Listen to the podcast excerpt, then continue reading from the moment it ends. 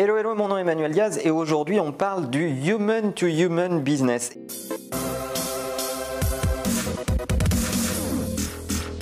Et oui, vos clients sont bien plus que des numéros, des numéros à qui vous envoyez des factures, des numéros à qui vous envoyez des devis. Et oui, on peut faire mieux que ça. Je pense qu'il n'a jamais été aussi indispensable de considérer vos clients comme des êtres humains. Au-delà d'être des clients, vous avez plusieurs raisons pour faire cela. La première chose, c'est que il n'a jamais été aussi facile de compiler de la data sur vos clients. Bah oui, vos clients, ils vivent à la même époque que vous.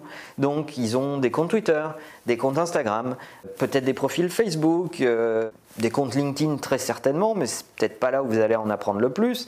Mais sur ces comptes-là, ils publient pas que du contenu lié au business. Ils vont forcément publier des trucs qui les font marrer, qui leur plaisent, des photos, des photos en situation de vacances, de famille et d'autres. Et donc, vous pouvez, si vous faites l'effort, convoquer cette data comme c'était impossible auparavant, sauf à ce que ces gens vous confient ces informations parce que vous aviez gagné leur confiance. Aujourd'hui, il est de plus en plus facile de mieux connaître vos clients. Et donc, s'il est plus facile de mieux connaître vos clients, il est plus facile d'être juste dans votre relation avec eux, juste au sens de tomber juste, c'est-à-dire de leur proposer des choses qui de facto vont les intéresser, qui vont de facto être euh, affûtés sur des trucs qui leur plaisent tout simplement. Et je ne comprends pas pourquoi autant de commerciaux, de consultants, prenez toutes les populations au contact des clients, ne font pas l'effort de aller connaître leurs clients un peu mieux que à travers leur Salesforce, à travers les fichiers qu'on leur donne dans l'entreprise. Non, convoquer ces données, mieux les connaître, va vous permettre de mieux engager avec eux et de mieux manager la relation avec eux. La deuxième chose, c'est que vous avez plein de canaux pour interagir avec ces clients. Alors évidemment, vous avez le canal corporate, vos relations par email, par téléphone, vos réunions. Donc ça, c'est les, canaux classiques quand on fait du business pour interagir avec un client.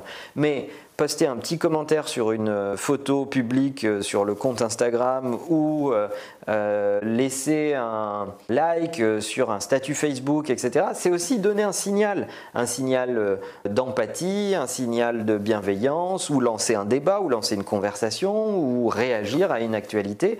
Et ça aussi, c'est un carburant indispensable pour interagir avec vos clients aujourd'hui. Bref, je pense que la segmentation B2B, B2C, etc. est morte. Je pense qu'on est dans le human to human business. Je pense qu'il n'a jamais été aussi facile d'avoir des données et des occasions de discussion avec vos clients et même avec vos prospects.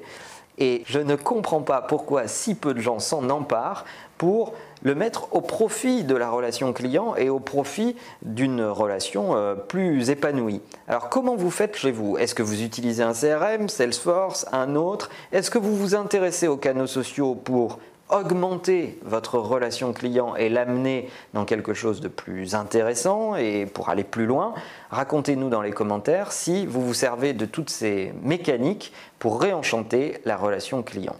La meilleure façon de marcher, c'est évidemment de vous abonner à la chaîne YouTube. Il y en a plein d'entre vous qui regardent ces épisodes évidemment dans Facebook, mais qui sont peut-être pas abonnés à la chaîne YouTube. Si vous pouvez vous abonner à la chaîne YouTube, ça va nous aider à faire connaître Marche ou Crève à plus de personnes. Alors abonnez-vous et à bientôt.